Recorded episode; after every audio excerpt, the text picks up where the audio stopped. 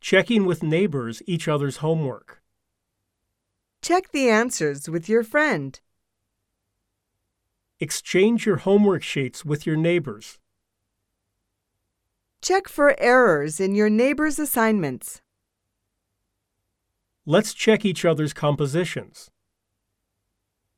Work in twos and show your sheets to each other.